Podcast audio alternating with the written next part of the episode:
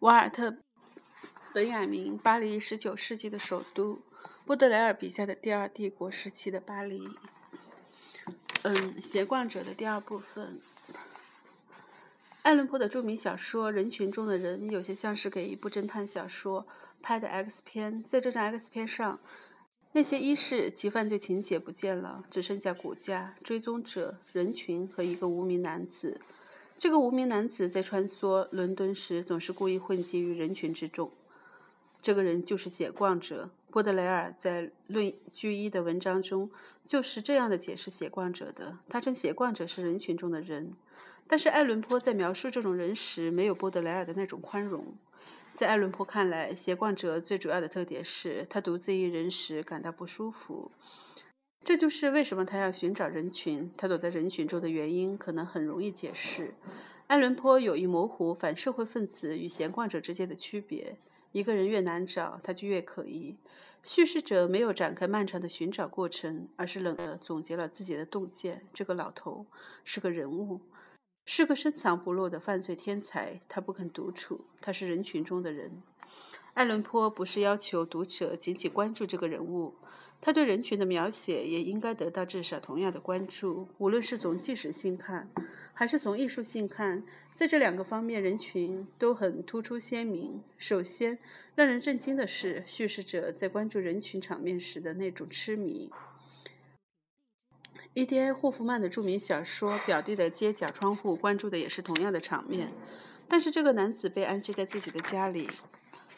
观看人群时有很大的局限，相反，那个透过咖啡馆玻璃窗向外凝视的男子则有一双锐利的眼睛。这两个观察点的不同，包含着柏林与伦敦的差异。一边是悠闲的男人，他坐在房屋的凸度窗旁，就像坐在剧院包厢里。当他想更清楚地看看市场的情况，他就举起手中的剧场望远镜。另一边是一个不知姓名的顾客。他走进咖啡馆，只逗留一会儿就会离开。外面的人群像磁石一样的吸引他，不断的把他卷入其中。一边是许多小型事情风俗画，合起来能够构成一本五光十色的版画集；另一边是一种能够激发一个版画版画大师灵感的景象。巨大的人群，其中任何一个人都不比其他人更清晰，也不比其他人更模糊。虽然德国小资产阶级往往目光短浅，但霍夫曼就其气质而言，属于爱伦坡和波德雷尔一类。在他晚期的作品集第一版的作者介绍中，我们读到这样的文字：霍夫曼从来没有 特别的钟情于大自然，他对人的看重超过了其他一切。他与人们的交流、观察他们，甚至仅仅是看着他们。夏天，只要天气好的时候，他每天傍晚都会去散步。几乎走到每一个酒馆或糖果店，他都要停下来看看里面有没有人，有些什么人。后来，当狄更斯出去旅游时，他不断的抱怨听不到市井喧哗，而那是他进行创作时不可缺少的。一八四六年，他在洛桑创作的《董贝父子》时，在一封信中写道。我无法说清我是多么需要这些街区，仿佛他们能够给我大的我的大脑提供某种东西。这种东西是在紧张时绝不可缺少的。我可以在一个僻静的地方勤奋写作一两个星期，然后在伦敦待上一天，使我恢复一下，重新开始。但是如果没有那盏神灯，日复一日的写作就是无尽的劳役。没有围绕在他周围的人群，我的这些人物似乎就无法进展下去。波德雷尔喜欢批评可恨的布鲁塞尔，其中一点让他特别愤怒：没有窗户的橱窗，商店橱窗。漫游是许多具有想象力的民族 都喜欢做的事情，在布鲁塞尔却不可能做。没有什么东西可看，街道没得可逛。波德莱尔喜欢孤独，但是他想要的是置身于人群中的孤独。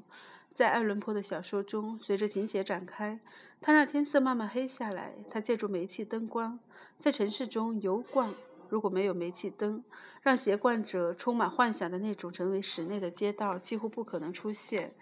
最早的煤气灯就是在拱廊里设置的。在波德莱尔的童年时代，人们开始在露天使用煤气灯。旺多姆广场安装了莲花路灯。在拿破仑三世统治时期，巴黎的煤气路灯数量飞速增长，城市的安全度因此提高。夜里人们在街上也会觉得很安逸。同时，路灯、煤气路灯比高楼大厦更成功的把星空从城市、从大城市的背景中抹去。我拉上窗帘遮挡太阳。现在他上床睡觉了，理应如此。从此，我再也见不到其他光亮，只能见到煤气灯光。月亮和星星已不值一提了。在第二帝国的鼎盛时期，主要大街上的店铺在晚上十点以后是不会打烊的，这是业界游荡的时代。德尔沃的巴黎时间的有一章专门论述午夜二时的巴黎，人们可以随时休息一会儿，有停留场所和休息场所供人使用，但不可以睡觉。在日内瓦湖畔，狄更斯特别怀念热那亚，那里有街灯的街道加起来有两英里长，让他能够整夜在灯光下漫步。后来，当拱廊的消失使得游荡不再流行时，当气灯不再被视为时髦之物时，对于沮丧的在空荡荡的科尔伯拱廊里游逛的最后一位闲逛者来说，气灯的明面闪烁似乎仅仅暗示着火苗的担心：到了月底就无人为之承担费用了。就是在那个时候，史蒂文森写下了对气灯逝去的感怀。他特别玩味灯光穿过街道，将灯逐个点燃的那种节奏。原先这种节奏是被笼罩四野的黄昏烘托着，现在与之形成反差的是一种粗暴的冲击。由于电灯的使用，整个城市突然灯火通明。这种灯光本来应该只是用来照亮杀人犯和公共场所案犯，或者照亮疯人院的走廊。它是一种渲染恐怖的恐怖。有证据表明，史蒂文森在这份补告中所表达的对气灯的这种牧歌式的观点，只不过是事过境迁后的感怀。前面提到的爱伦坡的小说就是一个很好的例证。可能没有比他对这种气灯的描写更怪异的了。气灯的光线最初很微弱，与奄奄一息的白昼进行着较量。现在终于大获全胜，给万物照上一本闪烁不定的艳丽俗气的光亮，一切都是既昏暗又辉煌，就像被比作德尔图良风格的马禅。爱伦坡在另一处写道：“在房间里不允许使用气灯，他那种闪烁摇曳的绕眼灯光让眼睛受不了。”伦敦的人们人群就像他们头上的气灯一样的晦暗和模糊。不仅在夜晚从洞穴中爬出来的底层民众是这这种情况，爱伦坡还这样描写高级雇员，他们都稍微有点谢顶，因为右耳长期加笔杆，普遍有点向外支棱的怪样。我注意到他们总是用双手脱帽子和放帽子，他们戴着怀表，金表链不太长，样式庄派老庄重老派。爱伦坡在描述时，并不追求任何直接的观察。小资产阶级属于人群的一部分，因此也被说成是千篇一律的。这种说法有些夸张。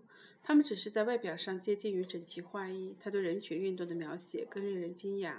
行人中的很大一部分都有一种志在意满、公务在身的样子，似乎只想着如何冲出重围。他们皱着眉头，眼睛滴溜溜地转动。如果被其他行人碰撞了，他们绝不会表现出不耐烦，而是整理一下服装，继续匆匆赶路。也有为数不少的人在走路时显得不安，红着脸对自己嘟嘟囔囔，做着手势，仿佛在摩肩擦背的人群中感到孤独。当他们行路受阻时，会突然停止说话，但是手势反而加强了。他们在等待阻挠他们的人走开时，嘴角上满。挂着漫不经心的夸张微笑。如果他们被人碰撞，他们会对碰撞者频频点头鞠躬，显得非常的窘迫不安。有人会以为爱伦坡说的是那些喝得半醉的倒霉蛋，其实他说的是上等人、生意人、律师、股票经纪人。这里包含的不仅仅是对这些人、这些阶层的心理分析。塞尔费塞尼菲尔德。有一幅表明赌场的石板画，画中人物都不是按照惯常的方式进行赌博，每个人都表现出一种不同的情绪。一个人表现出不可抑制的快乐，另一个人则表现出对搭档的不信任，第三个人是彻底绝望的表情，第四个人摩拳擦掌，还有一个人则要与这个世界诀别。这幅版画的夸张表现使人想起爱伦坡。当然，爱伦坡的主题要更大些，他的手法也与他的主题相一致。他在这种描写中的大手笔体现在，他不是像塞尼菲尔德那样通过不同的行为举止来表现人们在谋求个人利益时不可救药的孤独，而是用他们的服装和举止方面那种荒唐的整齐划一来表现这种孤独。被别人推挤还要不停地道歉的那种奴相，表明爱伦坡在这里所使用的手法源于何处。这些手法来自小丑表演的保留节目。爱伦坡。利用他们的方式类似于后来小丑们使用的方式。有个小丑在表演时明显的影射经济活动，他用那种生硬的动作，既模仿机器如何推动物体，也模仿经济景气如何推动商品繁荣。爱伦坡所描写的一部分人人群的表现，非常类似于物质生产的狂热步伐以及与之相伴的商业方式。游乐园把诸。如变成小丑，后来又装备了碰碰车及相关娱乐设施，这些在爱伦坡的描写中都早已出现了。在他的小说中，人们仿佛除了条件反射外，无法通过其他任何方式来表达自己。这些情况看上去甚至是更丧失人性，因为爱伦坡只谈论人。如果人群被堵塞住，那不是因为车水马龙，他从来没有提到车辆交通。人群是被另外的人群所堵塞。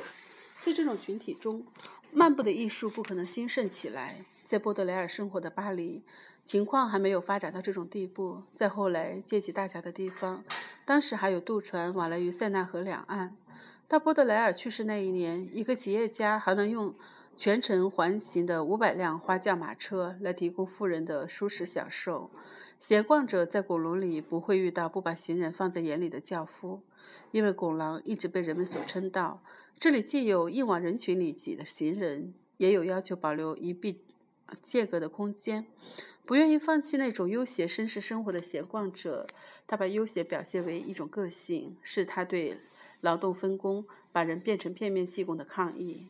这也是对人民勤劳苦干的抗议。在一八四零年前后，一度流行带着乌龟在拱廊里散步。闲逛者喜欢跟着乌龟的速度散步。如果他们能够随心所欲，社会进步就不得不来适应这种节奏了。但是这种态度没有流行开来。鼓吹消灭懒散的泰勒赢得了胜利。这未来的发展尚需时日，但有些人力图提前迎接他的到来。一八五七年，拉蒂耶在他的乌托邦作品《巴黎不存在了》中写道：“我们以前在便道上和商业橱窗前遇到的、碰到的闲逛者，这些影子，这些太头太脑的人，这些总是寻找廉价情感的无足轻重的家伙，除了鹅卵石、出租马车和汽灯，什么也不知道。现在变成了农场主、葡萄酒商、亚麻制造商、制糖业主和钢铁大王。这个人群中的人四处漫游。”在很晚的时候，走进了一个百货商店，商店里面还有很多顾客。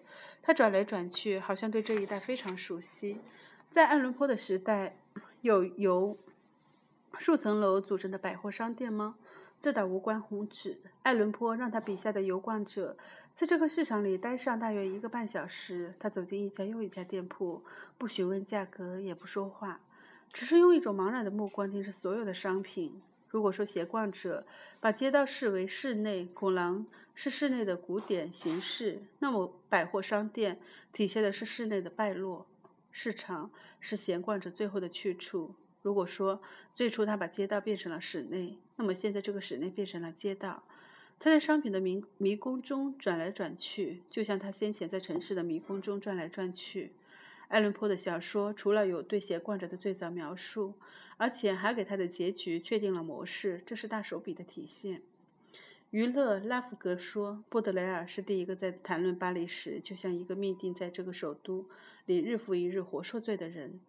拉夫格还应该说，波德莱尔也是第一个讨论鸦片能够给这种活受罪的人，而且只给这种人以宽慰的人。人群不仅是不法之徒的最新的藏身处。而且是社会器皿的最新的麻醉剂。斜逛者就是被遗弃在人群中的人，在这一点上，他与商品的处境相同。他并没有意识到这种特殊的处境，但是这丝毫没有减少这种处境对他的作用。这种处境使他沉浸于幸福之中，就像毒品能够补偿他的许多屈辱。携逛者所陷入的那种陶醉，一如商品陶醉于周围潮水般涌动的顾客中。如果马克思偶尔开玩笑所说的商品的灵魂果真存在，那么他可能是灵魂世界里最爱奢侈、最爱移情的，因为他将不得不把每一个人都看成潜在的买主，希望在他们的手中或房子里安身立命。移情乃是闲逛者投身人群时的那种陶醉的本质。诗人享受着既是他自己，又充当他觉得合适的某种人的那种无可比拟的特权。就像游魂寻找一个可以依附的肉体，他随时进入他想要进入的另一个角色。对他本人来说，一切都是开放的。如果某些地方对他关闭，那是由于在他心目中这些地方不值得巡视。在这里，是商品本身在说的话。是的，最后这些话准确地表明，商品对一个可怜虫会说些什么。这个可怜虫路过陈列着精美昂贵物品的橱窗，但这个。这些物品不会对他们感兴趣，他们不会对他移情。波德莱尔在意味深长的散文诗人群中，用另外的说法表达了这种拜物教。他的敏感天性与之发生强烈的共鸣。对无生命物体的移情是波德莱尔的第一个灵感来源。波德莱尔非常的熟悉麻醉品，但是他可能没有注意到他们的一项最重要的社会效果。这就是瘾君子在毒品的作用下表现出来的那种魅力。商品在包围着他们，使他们陶醉的人群身上取得了同样的效果。市场把物品变成商品，而顾客的集中造就了市场，增强了他们对一般买者的吸引力。当波德莱尔说到大城市的宗教陶醉状态时，商品可能是这种状态的未指明的主体。此外，与灵魂的神圣卖淫相比，人们所说的爱情十分渺小、极其有限和非常脆弱。如果与爱情相比较还有意义的话，灵魂的神圣卖淫其实无异于商品。灵魂的卖淫，波德莱尔说道：“灵魂的神圣卖淫的是是诗意的和仁爱的献身给不期而遇的人、路过的陌生人。”妓女们为自己所要求的正是这种诗意和这种仁爱。他们试图试探了市自由市场的秘密，在这方面，商品并没有超过他们。商品的某些魅力魅力是以市场为基础的，而且同样变成了许多权力手段。波德莱尔的黄昏时微弱的光所记录的正是这种情况。透过被晚风摇动的路灯微光，卖淫在各条街巷里大显身手。像蚁众一样向四面打开出口，他像企图偷袭的敌方的队伍，到处都要避一条隐匿的道路。他在污浊的城市中心区蠢动，像从人体体上窃取事物的祖虫。只有混杂的居民大众才会使卖淫能够遍布城市的大部分区域。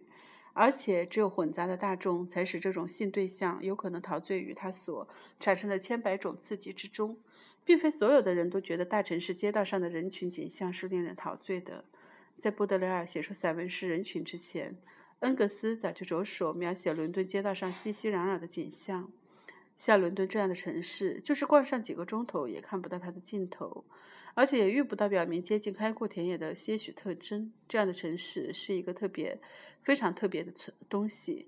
这种大规模的集中，二百五十万人口这样的聚集在一个地方，使这二百五十万人的力量增加了一百倍。但是，为这一切付出多大的代价，这只有在以后才看得清楚。只有在大街上挤上几天，才会开始观察到，伦敦人为了创造充满他们城市的一切文明奇迹，不得不牺牲他们的人类本性的优良特点；才会察觉到，潜伏在他们每一个人身上的几百种力量都没有使用出来，而是被压制着。这种街道的拥挤中，已经包含了某种丑恶的、违反人性的东西。难道这些群集在街头的代表着各阶级和各个等级的成千上万的人？不都具有同样的特质和能力，同样是渴求幸福的人吗？可是他们彼此从身旁匆匆走过，好像他们之间没有任何共同的地方，好像他们彼此毫不相干，只在一点上建立了一种默契。默契就是行人必须在人行道上靠右边行驶，以免阻碍迎面走来的人。谁对谁连看一眼也没有想到。所有这些人越是聚集在一个小小的空间，每个人在追逐私人利益时的这种可怜的冷漠，这种不近人情的孤僻，就愈使人难堪，越是可怕。携逛者似乎不过是用借来的假想的陌生人的孤僻来填补自己心中因为这孤僻造成的空虚。从而打破这种追逐私人利益时不近人情的孤僻。继恩格斯清晰明确的描写之后，波德莱尔的描写听起来就模糊得多了。置身人群的那种快乐是一种因数量倍增而愉悦的奇妙表达。但是，如果我们想象一下，这句话不仅出自某个人的角度，而是出自一个商品的角度说出来的话，那么它的意思就变得清晰了。诚然。就作为劳动力的人是一种商品而言，并不需要他本人来认可这种情况。他对自己的生存状况及生产体制强加给他的生存方式认识得越清楚，他越使自己无产阶级化，他就越感受到商业商品经济的逼人寒气，也就越发的不会移情于商品。但是波德雷尔所属的小资产阶级的情况还没有发展到这一步。就我们讨论的这一时期而言，这个阶级只是刚刚开始衰落，终究有一天，他的许多成员会被迫意识到自己劳动力的商品特性质。但是这一天尚未到来，在此之此之前，可以这样说，他们就可以随意的打发他们的时间。事实上，他们所获得的至多是享乐，而绝不是权利。这就使得历史给予他们的那种时刻成为消磨时光的空档。凡是打。算消磨时光的人都是追求享乐，但是不言而喻，这个阶级越是想在这个社会里获得更多的享乐，这种享乐越是有限。如果这个阶级发现有可能来享受这个社会，那么可以预见的享乐就不那么有限了。如果他们想达到对这种享乐的高妙的把握，他们就不能拒绝移情于商品，他们不得不玩味。这种对所有的欢乐和不安的认同，不安来对自己命运、阶级命运的预感，最后他们不得不走进这种命运，甚至去感受破损和腐烂的商品所具有的魅力。波德莱尔就拥有这种感受力，在一首为一个交际花而作的诗里，把他的心称作是像蜜桃受伤的心，跟肉体同样成熟，堪称弹琴的圣手。他是已经从这个社会退出一半的人，他把自己对这个社会的享受归因于这种感受力。他以这种享受者的态度积极关注人群景观。这种景观最奥妙的魅力在于，虽然它会使他陶醉，但并没有蒙蔽他，没有使他无视可怕的社会现实。他始终清醒的、清醒的意识到这一点，尽管只是类似于那些醉眼朦胧的人们还能有现实意识。这就是为什么在波德莱尔笔下几乎从来没有通过直接呈现他的居民来表达大城市。雪莱通过直接而无情的刻画伦敦居民来把握伦敦，这种方式对于波德莱尔的巴黎来说更不适用。像伦敦这样的城市就是地狱，这个人口稠密、烟雾笼罩的城市，这里各种各样毁掉的人，而且这里几乎或根本没有乐趣。正义显示的不多，怜悯就更少了。对于闲逛者来说，这幅画面上的罩着面纱，这层面纱就是大众。它在古老都城的弯弯的褶皱中逶迤翻腾。由于它的缘故，恐怖的故事事故对它产生了迷人的效果。只有当面纱撕毁、撕破，向闲逛者揭示一个熙熙攘攘的市场在街垒暂时变得空荡荡时，他才会看到这个大城市不被伪装时的模样。如果需要说明在人群中经验对波德莱尔的触动有多大，那么下面这个事实就是一个证据。他抑郁在这种方经验方面与雨果一争高下。波德莱尔很清楚，雨果的实力正在于此。他赞扬雨果身上的审视的诗意性格。他说：“雨果不仅懂得如何强烈的、鲜明的复制出惊喜的事物，而且也能以必要的模糊再现原来就显得暗淡朦胧的事物。在《巴黎风光》中有三首是献给雨果的，其中一首开篇就诉说人头攒动的城市的意象，熙熙攘攘的城市，充满梦幻的城市；另一首诗追随着一。为老妇人在这座城市熙熙攘攘的画面里穿行于人群之中，人群是抒情诗一个新主题。革新者圣伯普受到一个赞赏是，对他来说，人群是不可忍受的。这完全符合一个诗人的身份。雨果在泽西流亡期间，让这个主题陷入。进入了诗歌，在沿着海边散步时，他形成了这个主题。这源于他的创作灵感所需要的一个巨大的反差。在雨果那里，人群是作为一个思考对象进入文学的。汹涌、波涛汹涌的大海是他的范型，而这位思考，而这位思考这种永恒景观的思想者，乃是人群中的真正的探究者。他迷失在人群中，犹如迷失在大海。的咆哮中一般，孤独地站在峭壁上流的流亡者，远眺那些受命运驱使的伟大国度。他把目光放低，探寻着这些民族的过去。他把自己和自己的命运融入风云变幻的事件。这些事件在他心中活了起来，而且与自然力量的生命交融在一起，与大海、嶙峋的岩石、变幻的云雾以及其他成为大自然的陪伴下孤独宁静生活一部分的高尚事物交融在一起。布德莱尔在议论雨果时说：“连大海也逐渐讨厌他了。”他用反讽的语调触及这个站在峭壁上的沉思者。波德雷尔无异于流连自然景观。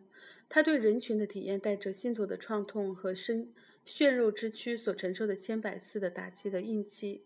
这种体验是一个行人在城市的繁忙喧嚣中所遭受到的，而且使他的自我意识愈加的警觉。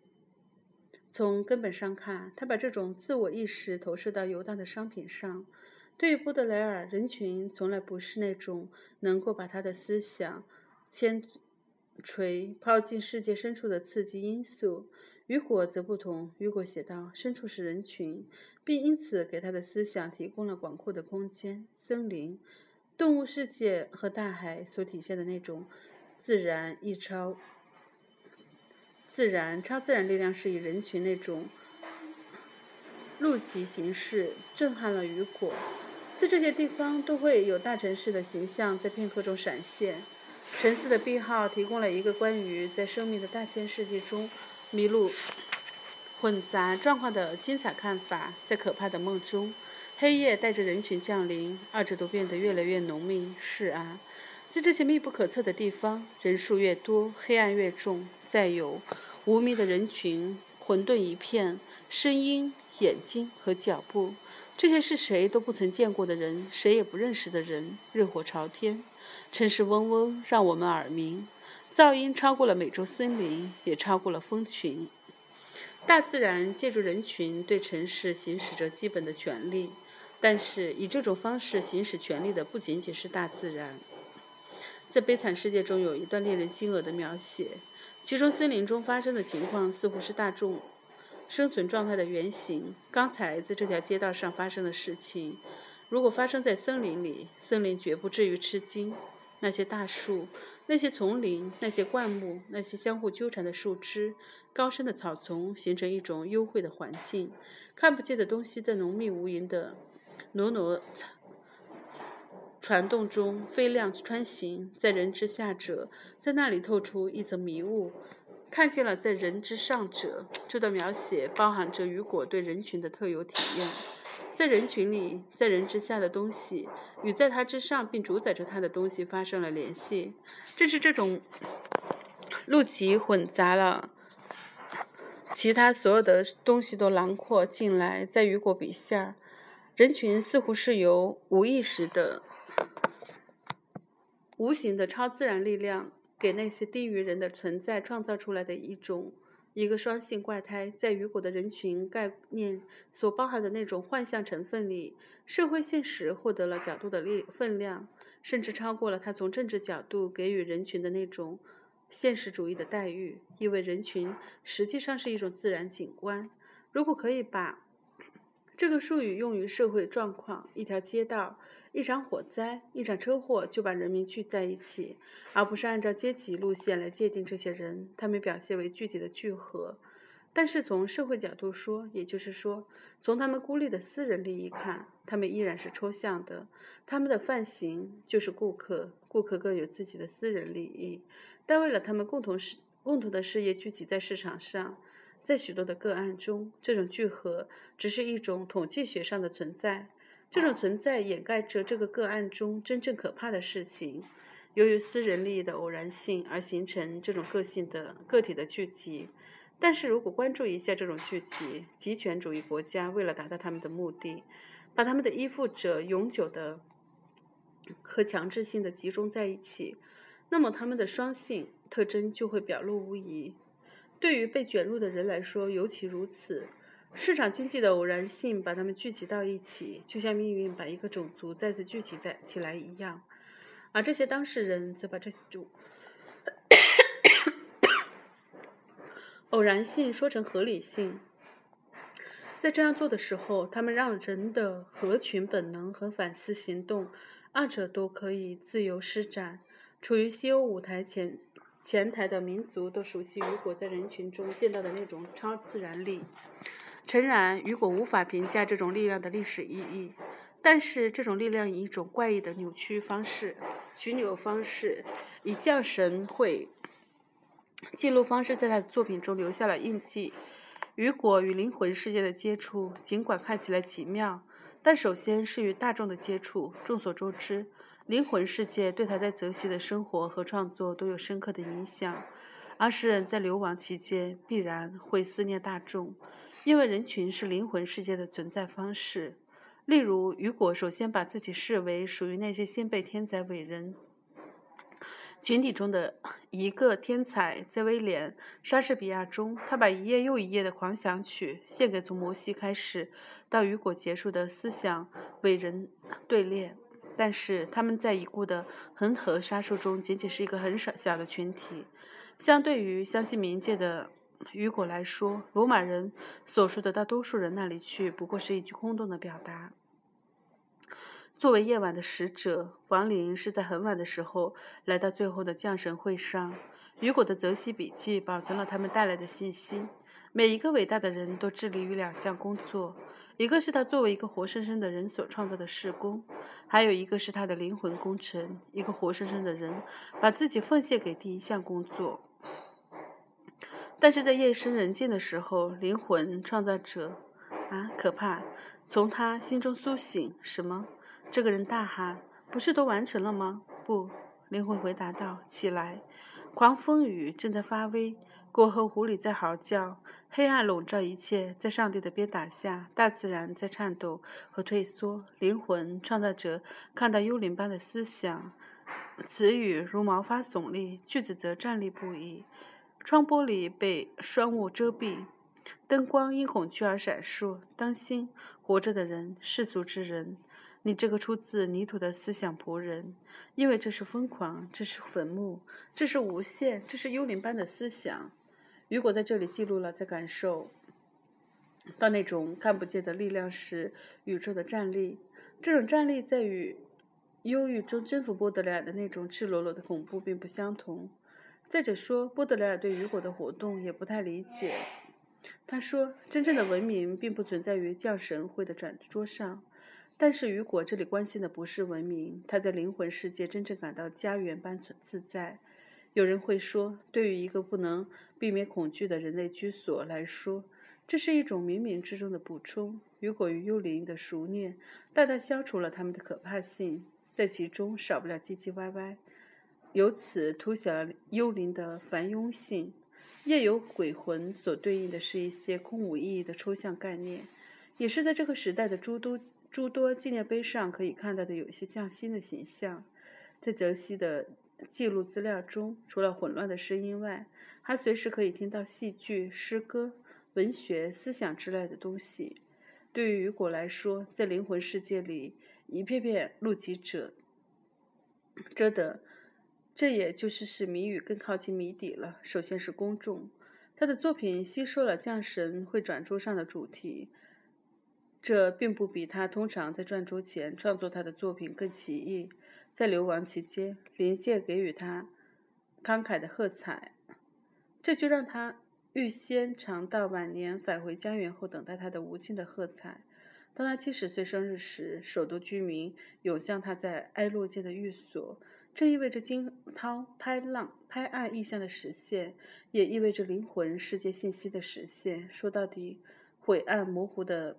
大众存在也是维克多·雨果的革命思考的一个源泉。在惩罚中，解放的日子被描述为，在那个日子，那些劫量者、无数的暴君将懂得黑暗的最深处有人在搅动着。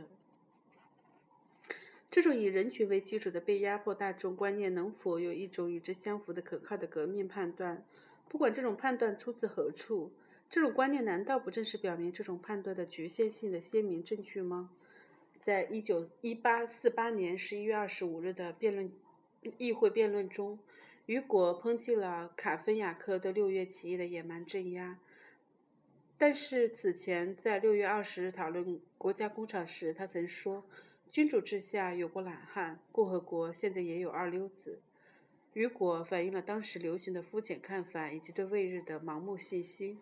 但是他对大自然和人民母体中孕育形成的生活不乏深刻的见解。雨果从未成功的在这二者之间搭起一座桥桥梁，他也不觉得搭建这种桥梁有什么必要。由此可以解释他的作品为什么那样的虚夸和那么宏大，而且可以想见为什么他的生活和著述会对同时代人有那么大的影响。《悲惨世界》有一卷标题是黑化。在这一卷中，他个性中两个互相冲突的侧面令人瞩目的发生了尖锐的对抗。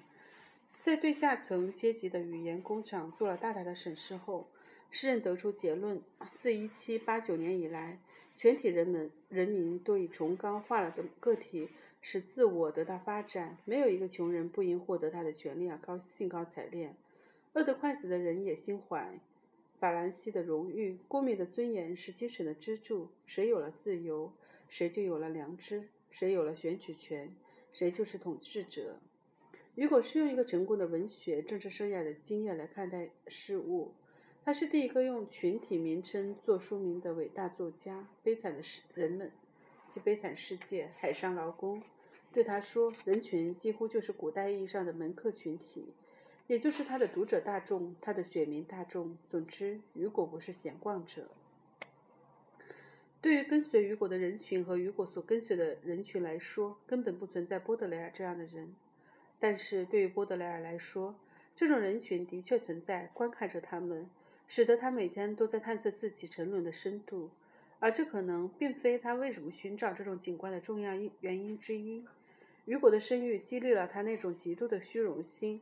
或者似乎不时地爆发出来，但是雨果的政治信条及公民信条可能更强烈地鞭策了他。大城市里的乌合之众的状态不会使他惊慌失措。他从他们之中辨认出人群，希望能够成为他们的骨肉至亲。他在他们的头顶上挥舞着旗帜，上面写着世俗、进步、民主的字样。这面旗帜美化了大众的存在，它遮蔽了把个人与人群分开的门槛。布德雷尔守护着这守护着这道门槛，从而使他和雨岛雨果分道扬镳。但是，他与雨果也有相似之处，即他也 没有看破在人群中形成的社会关怀。因此，他针对人群建立了一个典范，而这个典范与雨果的人群概念一样是未经批判的。这个典范就是英雄。如果说雨果把人群，颂扬为一部现代史诗的中的英雄，那么波德莱尔则视为大城市乌合之众中的英雄，寻找一个避难所。雨果把自己当作公民，置身于人群之中，波德莱尔则把自己当作一个英雄，而从人群中离席出来。